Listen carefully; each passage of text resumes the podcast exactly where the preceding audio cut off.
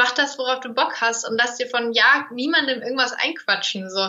Also das predige ich auch wirklich an meine Fans immer, weil ich immer sage, hey, seid ihr selbst, verändert euch niemals nur, weil irgendwer anders das sagt, dass ihr dann besser passen würdet irgendwie so. Das ist nicht so. Ich denke, wenn man da nicht bei sich selbst bleibt, dann, dann geht man daran kaputt.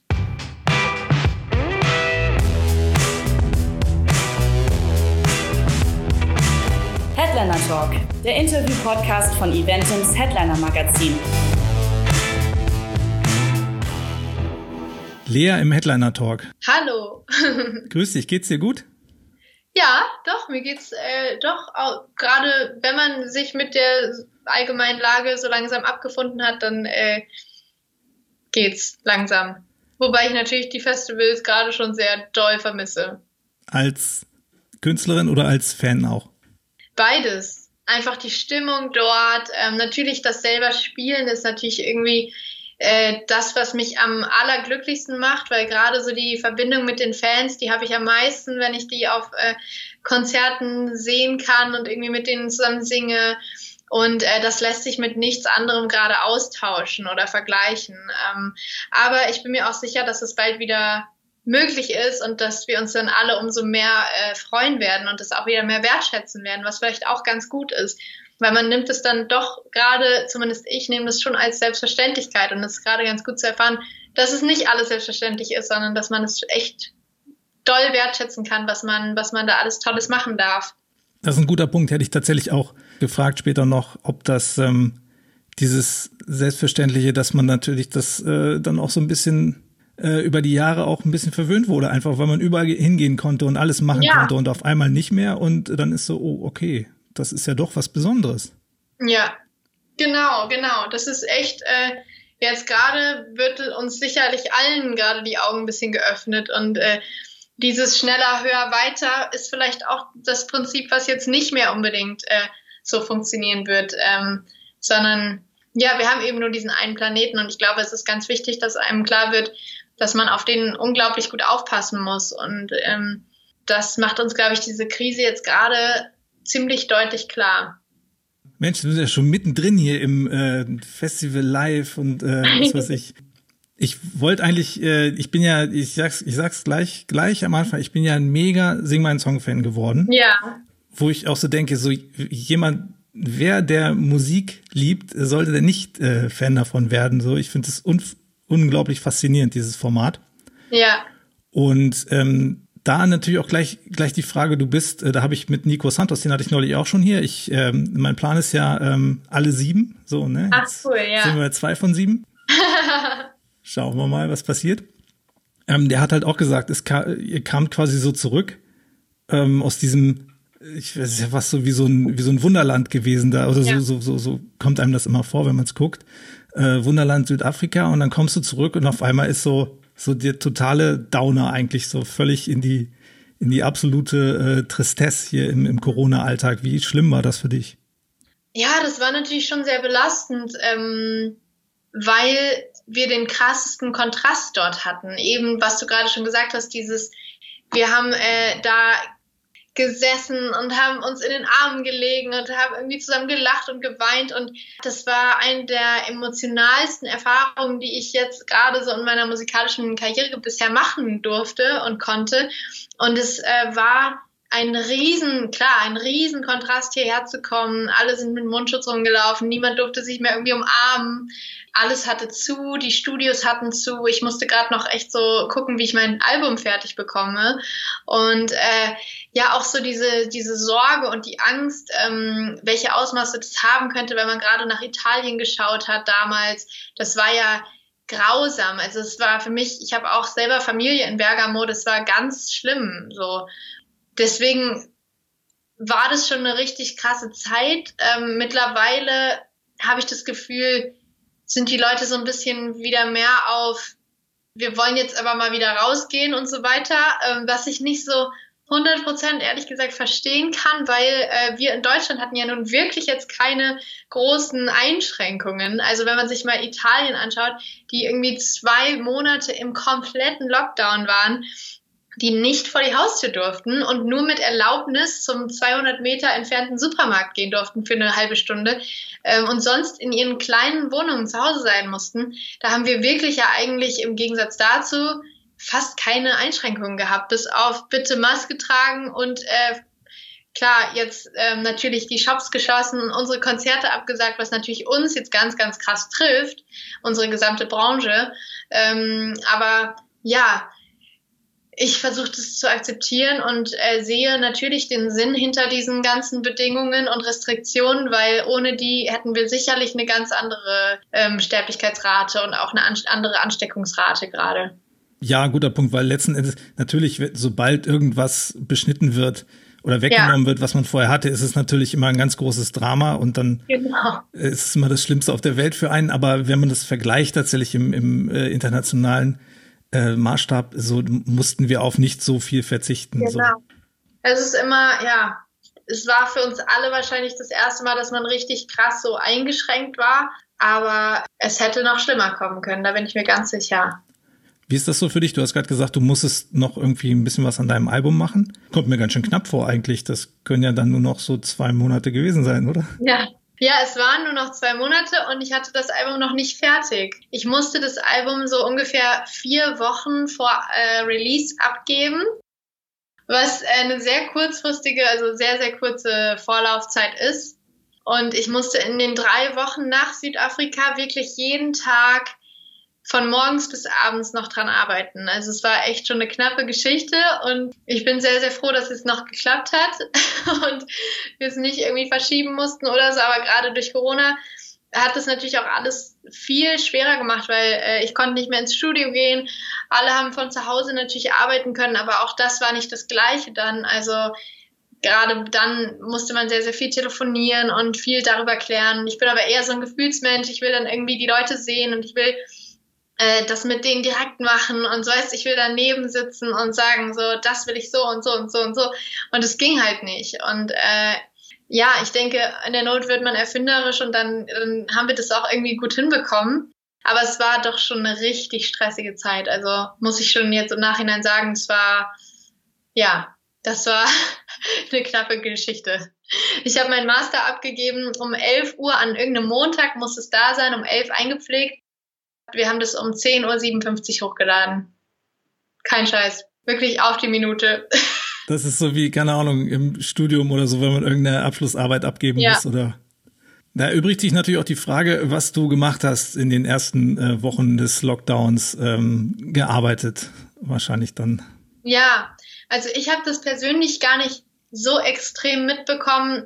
Natürlich, indem ich nicht ins Studio konnte, aber ähm, ich hatte wirklich alle Hände voll zu tun. Also es war nicht so, dass ich plötzlich da saß und nicht, nicht mehr wusste, was ich machen soll, weil ich irgendwie nicht zur Arbeit gehen kann oder so. Ähm, ich war wirklich von morgens bis abends einfach nur beschäftigt mit äh, Albumvorbereitung, Pro Promo und äh, Artwork und all dieser ganze Kram. Das ist ja auch nicht nur so, dass man kurz mal irgendwie für ein paar Tage ins Studio geht und dann ist die Platte fertig, sondern da gehört ja so viel mit dazu. Fotoauswahl. Wir wollten eigentlich noch ein ähm, ein Fotoshooting machen. Und äh, das, ich wusste nämlich die ganze Zeit nicht, welches Cover ich nehme. Und eigentlich war für mich noch kein Cover dabei. Und plötzlich war es so, ey, wir können kein Fotoshooting mehr machen. So, mich kann ja nicht mal eine Make-up-Artist schminken, weil die wäre mir ja viel zu nahe gekommen. Und ich war so, ach du Scheiße, was machen wir denn jetzt? Und dann musste ich mich wirklich durch meine Fotos durchschauen und habe dieses Foto gefunden, was jetzt mein ähm, Cover ist und war plötzlich so, wow, das, äh, hatte ich gar nicht mehr im Kopf irgendwie und habe mich total gefreut, dass ich das wiedergefunden habe. Aber hätte ich das nicht gefunden, dann wäre ich echt, äh, hätte ich zum ersten Mal wahrscheinlich ein Album veröffentlicht mit einem Foto, wo ich so gewesen wäre, so, ah, ist eigentlich kein Cover, aber müssen wir jetzt nehmen. So.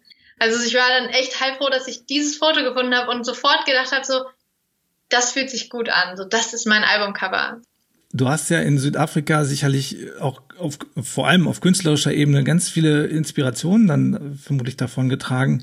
Ist es dann so, du kommst dann zurück und finishst dann dein Album, denkt man dann nicht so, oh Mensch, hier, da hätte ich noch das machen können und da eigentlich noch viel mehr das. Also, dass man dann irgendwie, äh, keine Ahnung, künstlerisch schon viel weiter ist und dann gar nicht mehr zufrieden ist. Ich kenne das so mit Texten, wenn man einen mhm. Text schreibt und dann eine Woche später äh, soll er dann veröffentlicht werden, so, und dann denkst du, ah nee, das mache ich nochmal anders und das und das und das. Ist, ja. Ging dir das so? Nee, eigentlich hat es, hat die Zeit in Südafrika das jetzt nicht so krass beeinflusst. Die hat mich persönlich total nach vorne gebracht und irgendwie so mich entwickeln lassen und über mich selber viel lernen lassen. Aber äh, das Album war im Prinzip schon so mit den Songs so so weit äh, fertig und es hat es auch nicht wirklich beeinflusst, sondern es hat es eher so bestärkt, indem ich dachte, da hatte ich natürlich in Südafrika dann auch nochmal einen Abstand, einen sehr gesunden Abstand zum Album, weil ich da so gut wie gar nicht dran gearbeitet habe, weil ich da einfach gar keine Zeit hatte. Und dann bin ich eben zurückgekommen und habe das gehört und dachte so, cool, ja, mag ich. Und das ist, glaube ich, ganz wichtig, dass du selber das liebst, was du tust, weil sonst machst du dich eben super krass angreifbar für irgendwie Kommentare, die vielleicht nicht so gut sind. Ähm, also ich habe immer jetzt gelernt äh, mit der Zeit, mach nur, veröffentliche nur das, wo du 100% hinterstehst. So. Weil ähm, wenn du nur 85% oder 90% hinterstehst, dann machst du dich damit viel verletzlicher. Weil wenn jetzt jemand kommt zu mir und sagt, das äh, gefällt mir gar nicht, dann bin ich so, ja, okay, das muss dir ja auch nicht gefallen. Mir gefällt es zum Beispiel super gut. So. Wenn es mir aber auch nicht gefallen würde, würde ich so denken, so, oh mein Gott, nein, oh, ich hätte es nicht veröffentlichen dürfen und so weiter. Und gerade das ist halt so wichtig, dass man da wirklich sagt, so, hey, ich liebe das, was ich tue. Und nur das veröffentliche ich auch. Stell dir vor, du wärst zurückgekommen und hättest das auf einmal alles nicht mehr gut gefunden. Das, das wäre. Ja, das wäre, oh Gott, das wäre schrecklich gewesen. Dann hätte ich das Album verschieben müssen. Aber sag mal so, ähm, äh, Stichwort Zeit, ich weiß gar nicht, wie, wie lange wart ihr denn da letztlich? Wir, wir waren insgesamt sowas wie zehn, elf Tage dort. Also es wird äh, dann schon sehr konstant eben abgedreht, so. Aber ja, es war trotz, dass wir eigentlich nicht gar nicht lange da waren, wenn man jetzt mal so überlegt, zehn Tage, das ist ja gar nicht so viel, waren die Tage aber so lang und so intensiv und aufregend und toll, dass es sich echt angefühlt hat wie irgendwie fünf Wochen oder so. Und wir auch echt vom ersten Tag an so krass zusammengewachsen sind, so eine unglaublich tiefe Ebene miteinander hatten, wie ich es lange nicht erlebt habe, dass man so schnell mit Leuten so eng und tief äh, werden kann. Also so, wir haben uns echt in die Seele schauen lassen, so und gegenseitig. Und ja, das war, das war echt eine ganz besondere Gruppe auch. Es gab eben auch niemanden, der sich jetzt so egozentrisch in den Vordergrund gedrängt hätte oder so und da irgendwo diese, diese Anführerrolle irgendwie übernommen hätte, gar nicht, sondern es war echt so, wir waren so ganz krass auf einer Ebene, auf einer Augenhöhe und äh, es hat sich echt, also alle waren so ganz irgendwo empathisch und sensibel und ganz doll auch darauf bedacht, wie sich, sich die anderen fühlen und so. Und das war echt ganz, ganz besonders.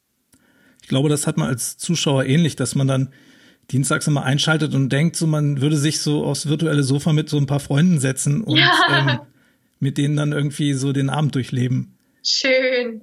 Und der, der, so ein Abend, der ging dann wahrscheinlich dann auch eher äh, nicht so zwei Stunden, sondern noch mal ein bisschen länger, ne? Also da. Genau, ja, ja.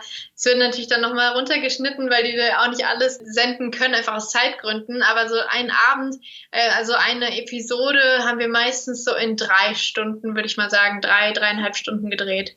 Und guckst du dir das jetzt hier zu Hause dann nochmal an oder ist das irgendwie so ein, so ein Moment, den man dann irgendwie bewahrt und nicht nochmal äh, auf Konserve sozusagen dann für dich äh, erleben möchte? Also wir äh, kriegen das auch vorher gar nicht. Also man hätte natürlich, wenn man gemerkt hätte, oh Gott, da habe ich jetzt das und das gesagt, so, oh, wie unangenehm oder sowas, ne, dann hätte man sofort danach äh, zu den Verantwortlichen gehen können und hätte gesagt, so, hey, boah, da habe ich irgendwie Quatsch erzählt, könnt ihr das bitte rausschneiden und so. Da sind die total, die wollen einen ja gar nicht blöd darstellen, das geht ja gar nicht darum. Die wollen einen ja von einer ehrlichen, guten Seite zeigen und nicht irgendwie so, äh, die versuchen nicht auf Teufel komm raus, irgendwelche reißerischen Geschichten zu finden und dann zu erzählen. Deswegen konnten wir da immer jederzeit irgendwie sagen, so hey, das und das äh, mochte ich nicht oder kann das raus. Ich musste es auch bei mir ernsthaft niemand nie sagen irgendwie, weil es nie zu irgendeiner blöden Situation gekommen wäre, wo ich gedacht hätte, oh, das will ich lieber nicht drin haben. Deswegen bin ich einfach mal sehr gespannt, was ich dann am Dienstag sehen werde, weil ich, äh, wir sehen es nicht vorher, wir sehen es dann auch am Tag der Ausstrahlung. Oha, okay, ja, dann würde ich mir das natürlich auch nochmal angucken ja, an deiner Stelle. Ja. Also selbst wenn man dabei ist, ist es ja dann doch ein sehr anderes Gefühl, das eben nochmal im Fernseher zu sehen und dann auch zu wissen, das gucken jetzt gerade so und so viele Millionen Menschen. Also es ist schon ein bisschen verrückt, ist es schon, das Gefühl. Aber äh, gutes Stichwort, was du meinst, dieses reißerische, das ist halt, macht es halt, finde ich, so als Zuschauer so angenehm, das mal nicht zu haben. Dass ja. das halt wirklich um die Musik geht und irgendwie, so, also einfach so ein positives Format. Das hast du ja im Fernsehen nicht mehr so oft heutzutage. Da ja. muss ja immer die krassesten Stories und ja. ja, möglichst viel Spannung in so einer Gruppe äh, haben, so das ist angenehm. Ja. Stimmt, stimmt. Ja, das ist, das macht es auch aus, glaube ich, dass es eben so sehr auf den Menschen geht und nicht irgendwo auf krass Story und alles zerreißen am Ende und irgendwie den Mensch blöd darstellen, Hauptsache irgendwie blöd darstellen. So sind die ja gar nicht. Und das ist auch, äh, auch vor Ort merkt man das, dass die darauf gar keinen Bock haben. Also auf jeden Fall ein sehr, ein respektvolles Format irgendwie und äh, alle sind sehr, ja, achten sehr auf deine irgendwie Bedürfnisse und auf deine, ja, Emotionen und so. Das ist schon, das ist schon besonders. Also musstest du wahrscheinlich auch nicht lange drüber nachdenken, als du dafür die Anfrage bekommen hast. Nee, gar nicht. Weil es war natürlich, also es ist eine, eine Riesenehre, dabei sein zu dürfen.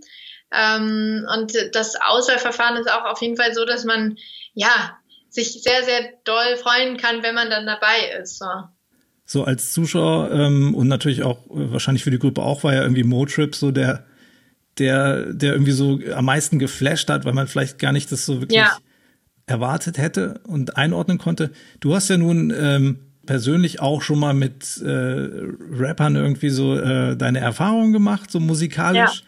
Deswegen äh, hatte ich das vermutlich gar nicht so verwundert, dass das funktioniert. Nee, also wir waren alle total geflasht von Motrip, also alle von uns. Wir waren alle so, was ist denn, was geht denn mit dem ab? So, der hat wirklich die krassesten, die, die Songs genommen und auf seine Art und Weise umgeschrieben, so 80 Millionen. Wir waren alle, wir saßen da und kamen nicht mehr klar auf unser Leben. Es war so, so krass. Und ähm, der hat auch total verdient da diese Anerkennung bekommen. Also ich denke, die, die, der Mainstream so oder der, das Publikum, ähm, Fernsehpublikum kannte ihn wahrscheinlich einfach noch gar nicht so oder hatte ihn zumindest noch nicht so auf dem Schirm.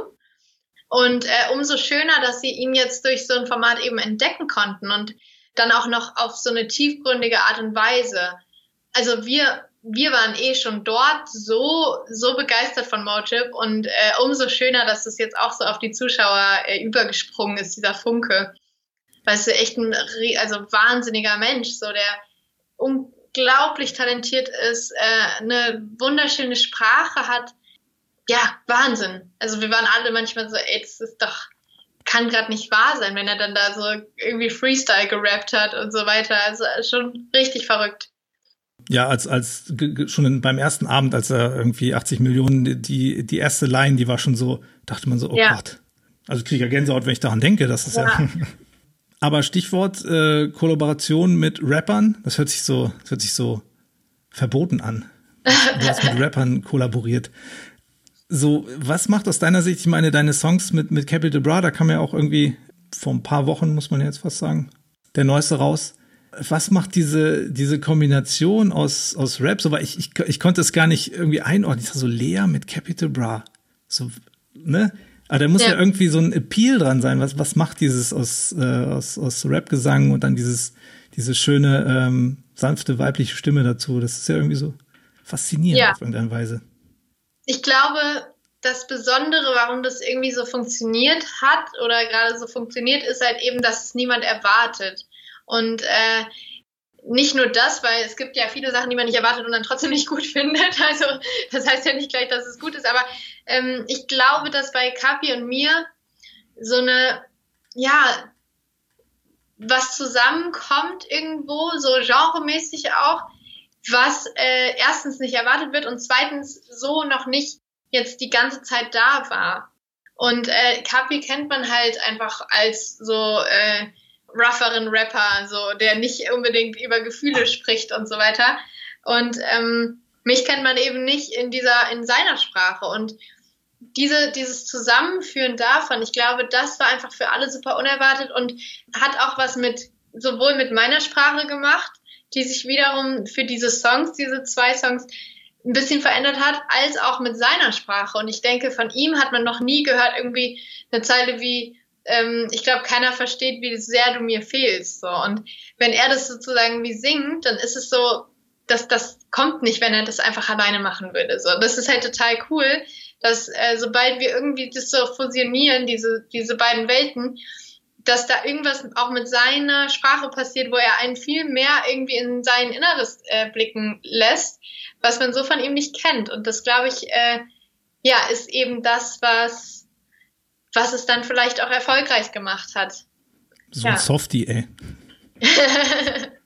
nee, ich meine, ich, ich finde es ja, ich meine, das zeugt ja von irgendwie so, von was Großem eigentlich, wenn man so musikalisch irgendwie schon so, so offen einfach durch die Welt geht und dann eben ja. genau solche Sachen auch macht ähm, und sich ja. da irgendwie nicht so, so sehr irgendwie auf seinen Bereich nur fokussiert. Mhm. So, das ist ja eigentlich das, was ähm, Sing mein Song irgendwie so, so schön macht. Und äh, du hattest das ja dann quasi vorher auch schon irgendwie diese Kollaborationen. Ja, ja. Wie ist denn das, dein, dein Album? Du verarbeitest ja dein Leben, wie jeder Künstler sicherlich, mhm. so, so als musikalisches Tagebuch.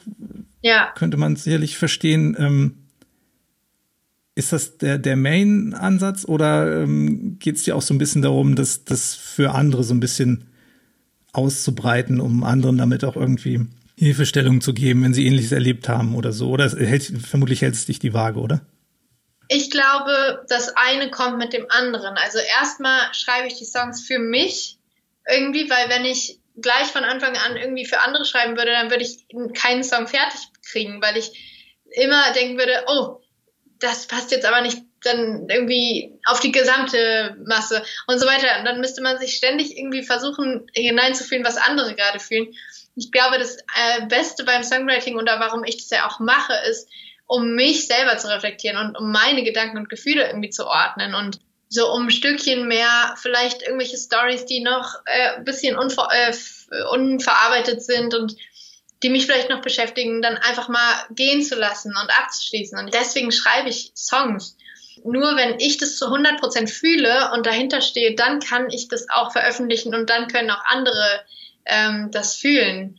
Ich äh, bin mir ganz sicher, dass es ähm, nicht so sein würde, wenn ich den Song singen würde, aber nicht wirklich fühlen würde.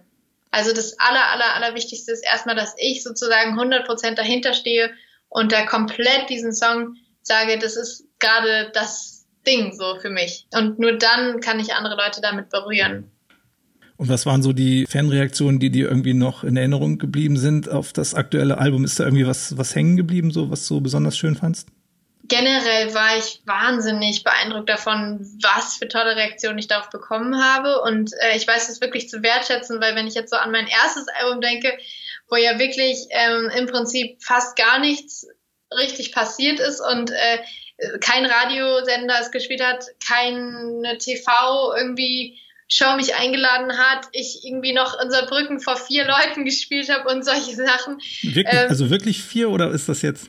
Nein, das ist wirklich so. Ja, also ich habe vor genau vier Leuten gespielt. Ja, also damals war das noch alles ähm, so ganz, ganz, äh, was war jetzt deine Frage nochmal? Jetzt habe ich deine Frage wieder vergessen. Jetzt habe ich, ich das selber irgendwie kaputt gemacht durch mein Dazwischengerätschen. Ach, nee, nee, nee, hast, nee, hast du nicht. Was war die Frage? Fanreaktion. Ach, die Fanreaktion. Ich musste jetzt selber kurz Genau, nachdenken. genau, genau.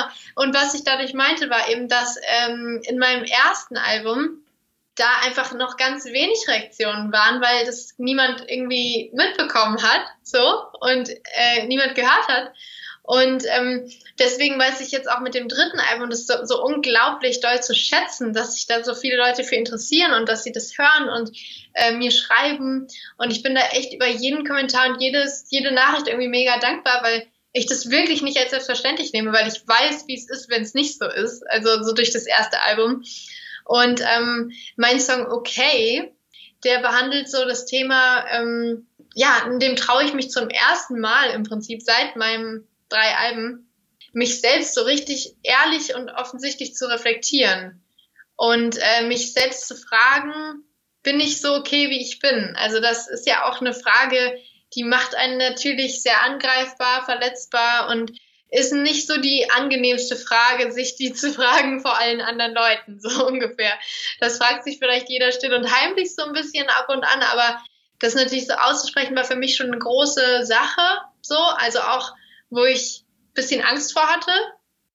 Aber wirklich jetzt im Nachhinein betrachtet kann ich echt sagen, ich bin unglaublich froh, dass ich den Song veröffentlicht habe, weil ich habe da so krasse Reaktionen drauf bekommen von Leuten, die mir wirklich so ihr Herz ausgeschüttet haben ähm, und die gesagt haben so, ey, ich fühle den Song so sehr und danke, dass du das aussprichst und auch zeigst, dass du das auch auch nicht nur perfekt, also ne, alles perfekt ist in deinem Leben und sondern ne, das ist ja auch gerade das Wichtige zu zeigen, hey, so ich bin in keinster Weise perfekt und äh, ich habe genauso Probleme und ich frage mich auch oft, bin ich okay, wie ich bin?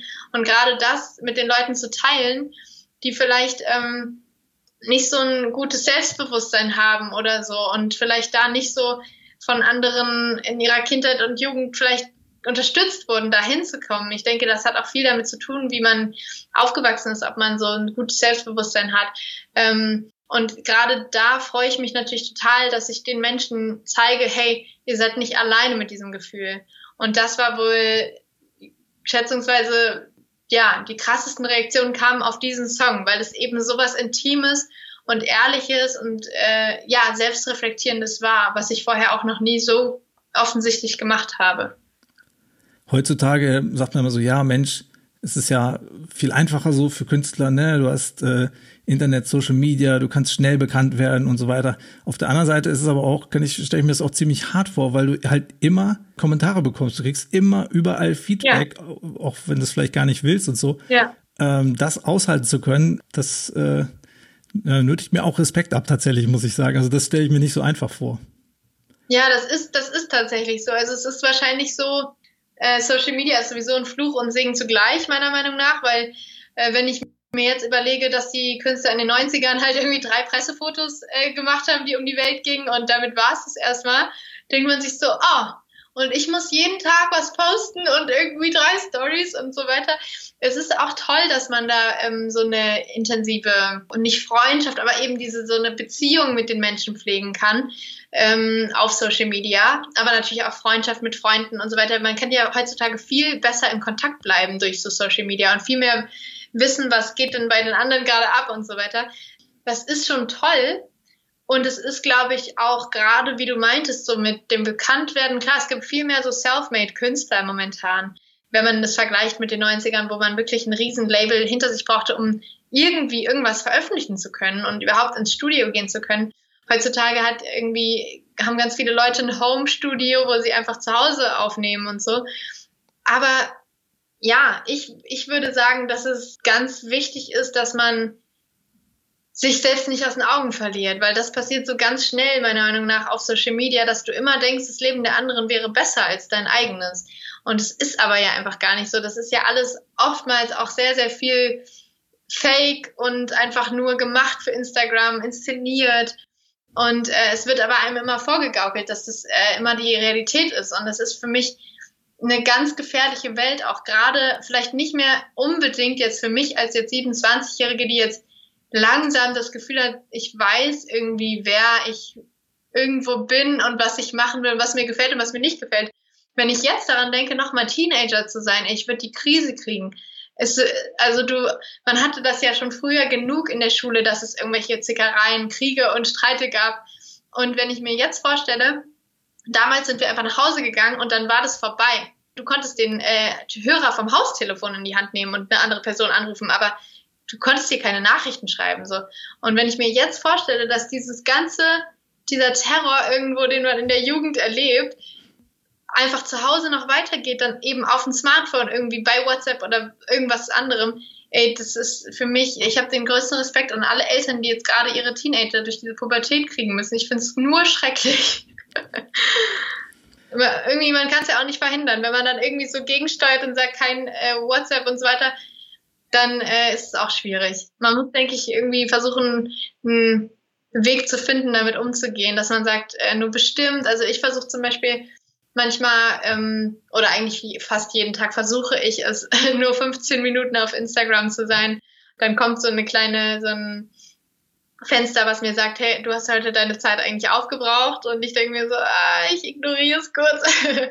Aber zumindest werde ich in dem Moment daran erinnert, dass ich im Prinzip eigentlich äh, meine 15 Minuten hatte, so für heute. Und ich glaube, solange man versucht, so halbwegs noch bewusst so an die Sache ranzugehen, kann man, kann man es auch sinnvoll nutzen, so. Stichwort okay, also ein Song, mit dem du, mit dem du anscheinend vielen Leuten aus dem Herzen gesprochen hast. Hast du denn als, ich sag mal, als Fan auch irgendwie solche äh, Alben oder konkrete Songs, wo du sagst, der hat mir in meinem Leben irgendwie weitergeholfen zu einer bestimmten Zeit? Kann ja auch als Teenager oder so gewesen sein. Also welchen Song ich ganz, ganz viele höre, ist von Paulo Conte, Sparring Partner oder Sparring Partner, glaube ich, oder wie auch immer er ausgesprochen wird. Sparring Partner. Ähm, es ist so ein italienischer Sänger. ähm, es ist ein wunderschöner Song. Klingt jetzt nicht so wie, äh, wie du vielleicht annimmst. Ist jetzt nicht so ein, wie heißt denn dieser andere italienische Sänger, der so ganz Adriano Celentano, nein. Eros ja, so ist es nicht, so ist es nicht. Der, der Sparring-Partner, unglaublicher Song, äh, für alle, die eine Neuentdeckung heute machen möchten, die können gerne mal reinhören. Sonst bin ich auch ein Riesenfan von den Billie Eilish Songs, gerade auch von den älteren Songs wie Bellyache oder so. Äh, ist für mich äh, einfach ein Stück Musikgeschichte. Also diese Frau ist unglaublich, die hat äh, für mich so eine Vorbildfunktion, weil sie einfach ähm, weil sie einfach das macht, was sie machen möchte und nicht, was ihr die Branche sagt, was sie machen soll. Und das finde ich so, so gut. Die ist in so vielen Hinsichten ein Vorbild, nicht nur für, nicht nur für mich, sondern für hoffentlich ganz, ganz viele auch junge Frauen da draußen, die, ähm, ja, auch in der heutigen Zeit mit Social Media und so weiter irgendwo gerade sehr, sehr beeinflusst werden. Und ich denke, da ist Billie Eilish doch ein sehr, sehr, sehr guter Einfluss, den man heutzutage haben kann. Was ja tatsächlich krass ist, dass du das sagst, dass die ein Vorbild für dich ist, weil sie ja knapp zehn Jahre jünger ist. Ne? Ja, ja, es ist völlig verrückt. Aber ähm, sie hat ja einfach eine, ja, ich finde, sie hat einfach eine gute Message. Sie ist, indem sie sagt, hey, ich zeige meinen Körper, wenn ich es möchte und nicht, wenn ihr es möchtet. Und das ist genau das Richtige. Das ist ja äh, auch so oft in diesem Show-Business, in Entertainment-Branche, dass du das Gefühl hast, oh Gott, ich muss irgendwie etwas gerecht werden und muss mich da äh, anpassen und muss dann diese Sachen machen. Nein, du musst gar nichts. So, mach das, worauf du Bock hast und lass dir von ja niemandem irgendwas einquatschen. So. Also das predige ich auch wirklich an meine Fans immer, weil ich immer sage, hey, seid ihr selbst, verändert euch niemals nur, weil irgendwer anders das sagt, dass ihr dann besser oder schlechter, also dass ihr, dass ihr dann besser passen würdet irgendwie so. Das ist nicht so. Ich denke, wenn man sich da äh, nicht bei sich selbst bleibt, dann, dann geht man daran kaputt. Ich muss dich eine Sache auf jeden Fall noch fragen, weil ich das eigentlich, das ist so, eigentlich immer so das Leitthema so, äh, Stichwort eigene Live-Erlebnisse. Was waren so deine, äh, deine Highlights, wo du mal selber als Fan vielleicht erste Reihe oder zumindest ein bisschen weiter hinten äh, ganz, ganz schönen Abend hattest, also was dir halt unvergesslich ist? Also ich schaue am allerliebsten so meinen engsten Freundinnen zu beim Musik machen. Also Lina Mali, wenn sie auf der Bühne steht, Antje Schomaker, Emily Roberts, das ist so, Madeleine Juno, da geht das für mich irgendwie so ein Stück wie, dass sie gerade irgendwie aus meinem Herzen singt, aber auch weil ich sie so gut dann persönlich kenne und weil da so eine enge äh, Connection ist. Deswegen sind mir so die Konzerte immer am allerheiligsten. Und sonst ähm, war ich, ich glaube, letztes oder vorletztes Jahr irgendwie bei Beyoncé, bei Justin Timberlake. Das sind natürlich Wahnsinns-Shows. Also da kann man auch richtig ins Staunen kommen, einfach weil die dann Arenen spielen und äh, Stadien, äh, wo man aber auch richtig sich was einfallen lassen kann natürlich. Und äh, das war schon sehr, sehr, sehr beeindruckend, das so zu sehen. Ähm, da war ich, da war ich schon großer Fan von. Und was bedeutet es dir jetzt persönlich auf der, auf der Bühne zu stehen? Was, was für Gefühle? Wie kann man das irgendwie jemandem beschreiben, der immer nur auf der anderen Seite steht, sprich im Publikum? Also, ehrlich gesagt, das auf der Bühne stehen, das kann man mit nichts vergleichen. Das ist das unglaublichste Gefühl, wenn man da rausgeht und dann warten da die Leute auf einen. Es ist so, das ist richtig, richtig verrückt. Das hätte ich auch früher aber nicht gedacht, dass sich das so verrückt anfühlen kann. Aber einfach dieses Gefühl, ähm, man weiß, wenn man jetzt gleich da rausgeht, dann kennen die Leute so deine Musik, so das, was du irgendwie still und heimlich in deinem Kinderzimmer geschrieben hast, so ungefähr. Das kennen die und das singen die ganz laut mit und es ist, ja, das Live-Spielen ist einfach das Größte für mich. So, das ist das im Prinzip, was mich immer wieder daran erinnert, warum ich das alles gerade mache. Und das ist das, was mich daran einfach so krass glücklich macht, weil genau in den Momenten bekommst du einfach so ein ganz ehrliches, unmittelbares Feedback von den Leuten. Und wenn das darin besteht, dass sie jeden Song irgendwie mitsingen, ist es einfach nur so, da kann, das kann man gar nicht beschreiben, wie viel Adrenalin da durch das Blut fließt und was es mit einem macht. Das ist schon unglaublich. Und dann sieht man ja auch vermutlich öfter mal Leute, wo du siehst, okay, für die ist es gerade das, das Schönste irgendwie, das ja. Highlight des Tages oder der Woche oder noch eines größeren ja. Zeitraums. Das muss ja auch unglaublich befriedigend sein, so als, ja. als Künstler. Das ist schon, es ist schon, ja, es ist ganz, ganz großartig.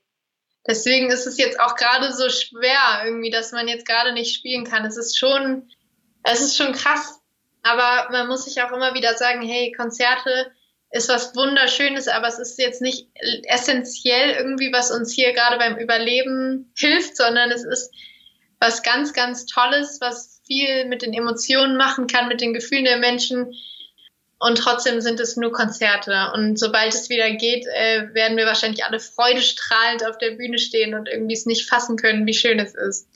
Ja, nur Konzert, aber für dich ist es ja dann auch irgendwie ein Stück Lebensunterhalt, ne? Ja, also natürlich, das stimmt. Das darf man natürlich nicht vergessen. Und ich denke auch gerade äh, so die, die Existenzängste der, der ähm, ganzen Menschen, die in der Industrie arbeiten, jetzt nicht nur die Main Artists, sondern natürlich auch das Ganze, was da hinten dran hängt. Das sind, sind Riesenapparate im Prinzip. Also von Tourmanagement bis zu den Musikern, bis zu den Leuten, die die Bühnen auf und abbauen. Das wird meiner Meinung nach viel zu wenig betitelt in der Politik. Es wird immer gesagt, den Künstlern wird so sehr geholfen, aber ich äh, kriege das wirklich hautnah an meiner eigenen Band mit, dass die ganz krasse Probleme haben, da diese ähm, Hilfspakete zu erhalten, weil die an unglaubliche Bedingungen geknüpft sind, die niemand erfüllen kann. So und äh, das ist schon, finde ich, etwas, was viel zu wenig äh, besprochen wird, wenn man sich dann im Gegenzug dazu Sachen anguckt, wo einfach eine unglaubliche Lobby hintersteckt, wie eine Lufthansa oder sonst was, die dann kurz mal neun Milliarden äh, zugeschoben bekommt. Ja, haben dann einfach die Leute gelitten, die keine Lobby hat, was meiner Meinung nach wirklich gar nicht möglich sein sollte, dass das überhaupt äh, überhaupt noch Lobbys gibt, finde ich eh schon krass so. Aber das ist jetzt gerade eine richtig schwierige Phase für sowohl die Künstler, ich würde sagen, Künstler, die vielleicht noch nicht so viel unterwegs waren, für die ist es natürlich noch viel schwieriger. Ich kann froh sein, dass ich jetzt schon richtig zwei Jahre wirklich ununterbrochen gespielt habe und ganz, ganz viel unterwegs war und auch noch andere Sachen machen, machen kann, wie jetzt Album veröffentlichen zum Beispiel. Dass das mir möglich ist, das ist natürlich eine ganz große, ein großes Geschenk. Ähm, aber ich denke einfach an die Künstler, die jetzt noch nicht so viel gespielt haben und die jetzt gerade wirklich Existenzängste haben. Und auch nicht nur die Künstler, sondern wirklich dann alle in der Branche im Prinzip. Ja, dann hoffen wir, dass es bald wieder losgeht, ja. dass du auch deine Tour Ende des Jahres spielen kannst. Das wäre ein, ein wahnsinns großes, äh, eine Erfüllung eines großen Traumes, aber wir werden es sehen. Also es ist noch nicht abgesagt. Ähm, wenn, wenn es nicht stattfinden kann, dann schieben wir es natürlich ins nächste Jahr, das ist eh klar. Aber noch hoffe ich natürlich, dass es stattfinden wird. Das hoffe ich auch. Äh, ich freue mich sehr auf die nächste Folge von Sing meinen Song, wo es um dich ja, geht. Okay. Werde ich sehr genau hinhören. Ja, vielen Dank, Lea, dass du äh, hier äh, zu Gast warst im Headliner Talk. Äh, ich wünsche dir alles Gute, dass du nie wieder vor vier Leuten spielen musst. das war ehrlich gesagt aber die beste Erfahrung, die ich hätte machen können, weil da habe ich wirklich das alles gelernt, so auch mit so einem, einer Enttäuschung umzugehen und so weiter. Das war, das war alles, äh, hat mich genauso geprägt, wie ich es gebraucht habe. Na Mensch, dann ist doch alles gut. Kein, kein Trauma davon getragen aus nee, Obersterbrücken. Genau, kein Trauma. Es war im Prinzip einfach, äh, ja. Ich habe auch eineinhalb Jahre danach äh, in der gleichen Location mit 1500 Leuten ausverkauft gespielt. Wie viele Jahre Wieder, dann? Anderthalb Jahre? Eineinhalb Jahre später.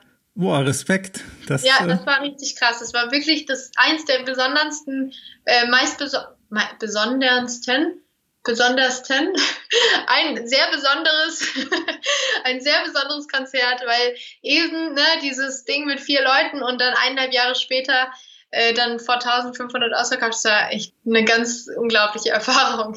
Dann hat man, dann hat sich doch wenigstens gelohnt, dass, äh, ja. dass du durchgehalten hast. Absolut, absolut.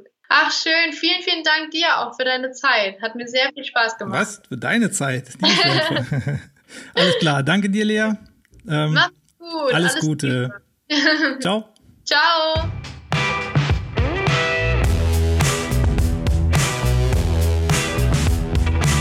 Headliner Talk, der Interview-Podcast von Eventums Headliner Magazin.